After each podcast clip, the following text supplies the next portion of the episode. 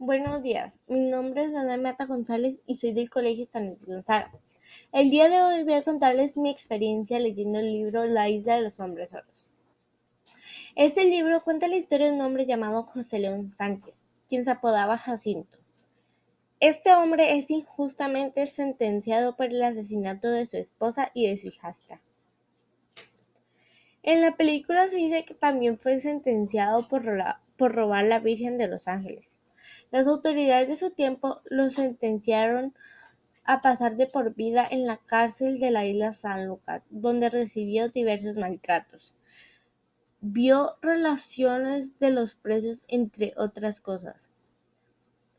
Fue encerrado en una celda con varios presos más en condiciones muy malas. Jacinto tuvo que presenciar algunas fugas y homicidios. Él intentó fugarse, en el primer intento falló y esto lo llevó a estar siete meses en un calabozo totalmente solo. Había hombres que fingían ser mujeres y tenían una relación con otros presos, ya que no había ningún tipo de visitas. Si un preso fallecía, lo enterraban en el cementerio del mismo penal. No había posibilidad que lo mandaran a Punta Arenas o donde estuviera su familia. En mi opinión, la situación que se encontraban los presos era sumamente mala, aun siendo seres humanos y teniendo derechos, los trataban sumamente mal, les daban muy pocos alimentos, en un muy mal estado, no recibían una buena atención médica, o sea, que si ellos se enfermaban, tenían que ver si se curaban o si morían ahí. La mayoría de presos que se enfermaban morían ahí estaban obligados a hacer trabajos de fuerza con cadenas.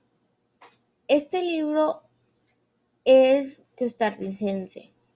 Fue uno de los libros más leídos. También hicieron una película de este libro en México en 1974.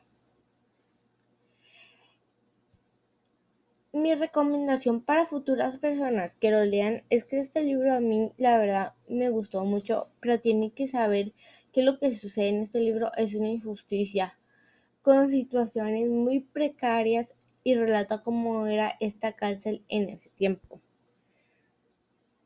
Era sumamente malas las condiciones en las que estaban los presos. No les tenían respeto tampoco, ni los trataban de una buena manera. Los trataban peor que animales y aún siendo presos merecían respeto igual que todas las personas.